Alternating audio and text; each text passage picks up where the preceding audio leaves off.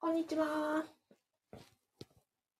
こんにちは。えっ、と、公務員が職場で言えない話を聞く人は、ビコカズミと申します。えー現在、ラジオと YouTube で同時ライブ配信をしております。よろしくお願いします。今日はですね、副業を楽しくスタートするには、時間と場所と内容を、えー自分のあの楽しいように、自分で決めるという話をさせていただきたいと思います。えっ、とね、副業をやってみたいんだけど、なかなかあの始められないとか、何からしたらいいかわからないとか、やっぱりね、疲れちゃって、えっ、と、仕事でね、疲れちゃって、うんと、なんだろうね、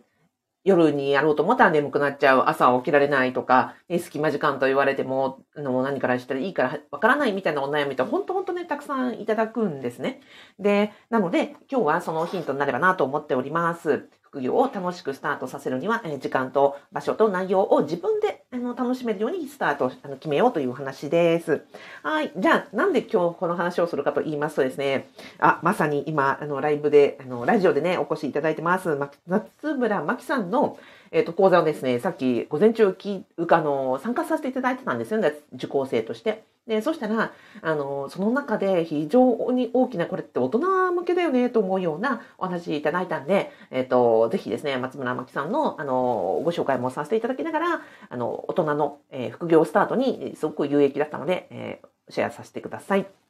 はい。というわけで、えー松村真紀さん、そしてスーさん、こんにちは。よろしくお願いします。真紀さん、さっきありがとうございました。で、うんとね、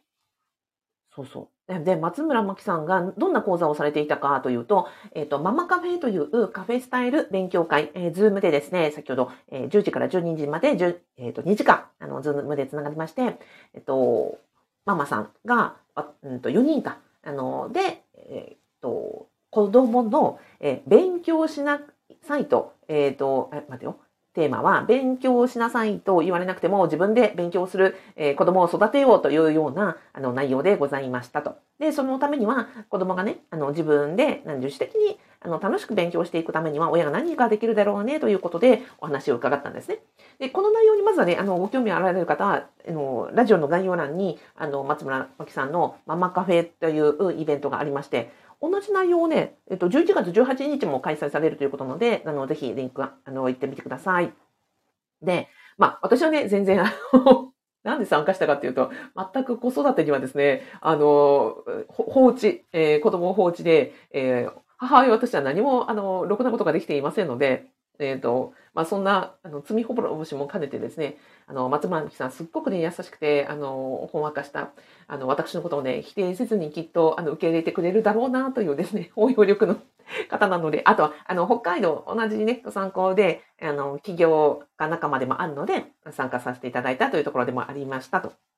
でね、そこで、まあ、語られていたことは、子供たちが、まあ、自分で、あの、学校から帰ってきて、自分で宿題をしたり、自分で勉強しようと思う子供を育てようというテーマだったんですけど、もう話聞きながらね、これって大人全く同じじゃんって思ったんですよ。で、特に副業って、ね、本業があってですよ、あの、朝から晩まで頑張って働いて、で、その上に副業しようと思うと、まずはしんどいじゃないですか。で、それって子供の家庭学習も全く同じだなと思ったんですよ。子供も、ね、朝から晩、あの、まあ、晩までじゃないけど、朝から、ね、うんと5時間とか6時間とか、あの、いっぱいこう、学校で勉強をして帰ってくるじゃないですか。で、そこからもう一個家庭学習しようってなったら、まあ、大人にとっては残業みたいなもんですよねって、あの、松村真紀さんが言ってくださって、いや、本当そうだよねって。確かに、家庭学習って残業みたいなもんじゃんって。で、家帰ってきたら、ね、仕事から帰ってきてるサラリーマンみたいなもんだから、疲れてやっぱり休みたいよねって、すぐ勉強なんかしたくないよって、まあ、めっちゃわかると思って。確かに確かにって。だから、学校から帰ってきてすぐ勉強できないというのは、大人がね、あのー、仕事をフルタイムでやって帰ってきて、すぐ副業しようなんて思えないのと全く同じだって、まあ本当にそうだなと思って。じゃあ、えっ、と、子供たちがね、学校で一生懸命勉強しました。帰って、ごめんなさいね。えっ、と、家に帰ってきましたと。で、そこからもう一回じゃあ勉強しようって、なんか自分から楽しんで勉強しようと思う時ってどんな時なのっていう話をね、してくださったわけですよ。これって本当にもう副業をどうやって楽しく、なんかこう自分の生活に習慣化していくかっていう話と全く構造同じだなと思ったんですよ。ですよね。なので、大人だったら、えっ、と、仕事が朝から晩まであります。帰ってきて、その、帰ってきてからもう一回なんか仕事ですよね、副業ってね。あの、サブの副業をしようと思うところ。それから子供で言えば、えっ、ー、と、朝からね、夕方まで学校に行ってますで、お家に帰ってきて家庭学習をしようと思うこと。で、これをどっちもね、副業も家庭学習も、まあ、疲れて帰ってきてる中で、どうやって楽しくすればできるかな。そうしたら、楽しくできていけば、必ず成果が上がってくるわけで、子供であれば成績が上がっていく、大人であれば副業も軌道に乗って、まあ、収益が上がって、より楽しくなっていくっていうところだと思うんですよ。本当同じと思ってですね、なんかもう、なんか子育て以上に私は、なんか2倍、3倍、大人としても非常に有益な、あの、セミナーでした。本当にありがとうございました。で、そのね、中身、えっ、ー、と、子供は、その、家に帰ってきてからどうやって、あの、自分から主体的に楽しく勉強できるかっていうところのね、エッセンスだけ、あの、お伝えすると、うんと、タイトルにも入れましたが、うんとね、自分で、えー、子供が自分自身主体的に、えっ、ー、と、勉強の時間、場所、内容を決めるっていうのが大事だよと。要は、親が何時間勉強しなさいとか、学校がね、なんか何分とかって言われたっていうのは、その要は強制なのであって、そうじゃなくて、自分でやりたい時間を決めて、やりたい場所を決めて内容を決めるっていうのがすごい重要だよと。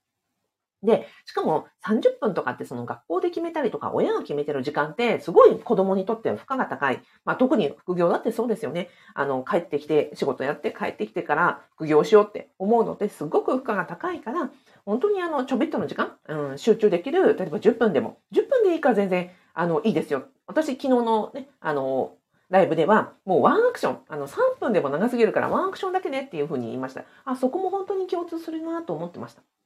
で、今日の、あの、ポイントはね、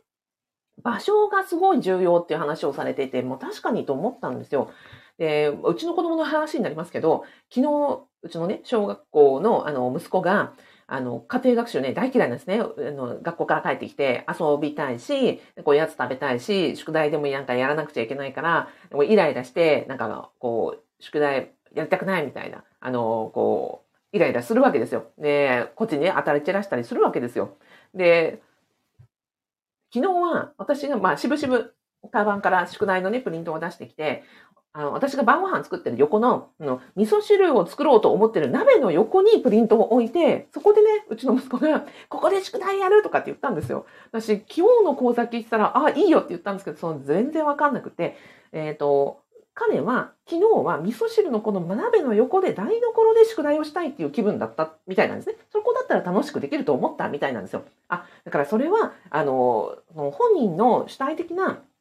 あの、やりたい場所を大事にするのが、あの、一番良くて、私は昨日ね、ちょっと避けてよって、私味噌汁作るんだからって言って、あの、こう机に戻させたんですけど、それはブブーで、えっ、ー、と、本人がその時にやりたいな、ここでなったら楽しくできるなっていう場所を、もう常識にとらわれないで、別にね、あの、味噌汁の横だっていいじゃないかと、その危なくないようにしてですよ、その味噌汁の鍋の方を避けて、今台所でやりたいんだったら台所でいらっしゃればよし、ね、トイレでやりたいんだったらトイレでよし、なんかお風呂で楽しく勉強できるんだったらお風呂でよし、そういうその常識とかにとらわれないで、本人がここでだったら、あの、楽しく、その、何分でも集中できると思ったらそこを優先してあげましょうという話をされたんです。そっかと。うちの息子昨日は、ね、味噌汁の鍋の横でやりたかったんだということがさっき分かりまして。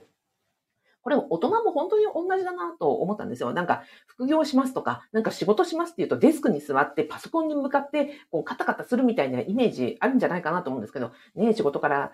ね、仕事中にですよ、散々もう長時間パソコンね、机に向かってパソコン向いてやってるわけで、家に帰ってきてまで同じ環境を作りたくないって思う時って必ずあるじゃないですか。だったらじゃあどうするのって言った時に、うんと、例えばそうですね、トイレで新聞読むのが好きとかいう人もいるじゃないですか。あとはなんかお風呂でね、あの、本を読むのが好きっていう方もいらっしゃるじゃないですか。だからあとは学校、あ、学校じゃない、会社帰り、仕事帰りに、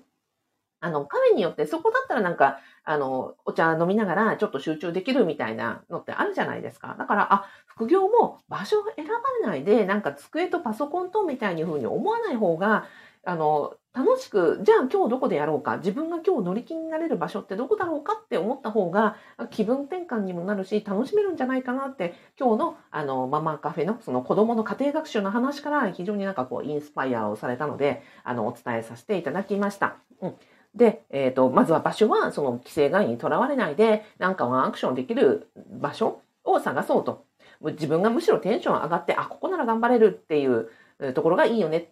私のね、うんと、お客様で、やっぱり疲れた時には、なんかこう、ホテルのカフェ、うん、カフェっていうんですかね、あの、に行って、そこでちょっと、あの、自分のね、作戦会議をしたり、副業の、あの、ことをやるっていう方もいらっしゃいました。それからね、あの、コワーキングスペースに行って、そこでなんか他の周りのそのフリーランスの人とかが、ワイワイなんかこう、やってるところでやるの方が自分のモチベーションが上がるっていう方もいらっしゃいました。あとはね、あの、図書館とか夜までやっている図書館とか図書室みたいなところに行って、なんかこう、受験生と一緒に、あの、副業やってる方が、なんかこう、受験生モードみたいになって、あの、テンションが上がるっていう方もいらっしゃいましたので、副業をやるときもあなたがね、あの、なんかこう、前向きになれる場所、テンションが上がる場所で、を選ぶっていうのもすごい大事だなと思ってます。はい。あとは家庭学習のあのヒント、それから副業を楽しめるヒントとしては時間ですね。時間もあのご自分があのいいという時間を選ぼうと、ご本人が楽しめる時間を選ぼうということでしたので、まあ、昼だろうが夜だろうが朝だろうが夜中だろうが、あのご自分が、私たちが、あ、この時間が一番楽しめるなと思う時間を選ぼうということですね。はい。で、最後に、そう、というところでございました。はい。あ、おお、えっ、ー、と、松村真紀さん、スーさん、そして、水さんもこんにちは。今日もありがとうございます。ひろしさん、えー、こんにちは。いつも録音で聞いていましたが、えー、ちょっと待ってね。えー、初めてライブで聞きました。あ、ひろしさんありがとうございます。嬉しいです。こんな感じです。えっ、ー、と、で、そうそう。今日のテーマは、副業を楽しくスタートさせるためには、えー、場所、時間を、と内容を自分で決めて楽しくやろうという話でございます。で、うんと、最後に内容でございます。え ここで似合って笑って、えっ、ー、と、内容はですね、もし、あの、副業、これがやりたいと決まってる方は、それで、あの、進めていただいたらいいと思います。もしですね、公務員の方で、副業何をしたらいいかなってわかんない方は、え、私ですね、えー、アビコカズミの副業不動産ゼミをやっておりますので、まずは、あの、公務員が合法でできる副業で、しかも将来の仕事とか、あの、社会貢献とか、定年後の、あの、収入になったりとか、もしますので、ぜひですね、その一歩、あの、お試しで、えー、アビコカズミの副業不動産ゼミの無料動画セミナーを、えー、YouTube の概要欄、そしてあのラジオの説明欄に書いてありますので、そちらの動画ぜひご覧になってみてください。はい。こんなわけで、えー、今日も、えっ、ー、と、今日はね、松村真紀さんのあのママカフェで、えー、子供があの楽しく家庭学習できるコツというのは本当に大人が、えー、仕事から帰ってから副業を楽しく、うん、継続できて成果を出すためのコツに本当につながるなと思いましたので、えー、今日時間、場所をと内容を自分で主体的に、えー、楽しくできるように決めていこうという話をさせていただきました。はい。松丸むきさん、スーさん、水さん、ひろしさん、今日もありがとうございました。ではでは、えっ、ー、と、午後も頑張りすぎない程度に、あの、頑張っていきましょうか。はい。では今日もお聞きいただきありがとうございました。アビコカズミでした。あ、スーさんありがとうございます。いつも役に立つお話ありがとうございます。こちらこそ毎日ね、あの、聞いていただきありがとうございます。ではでは。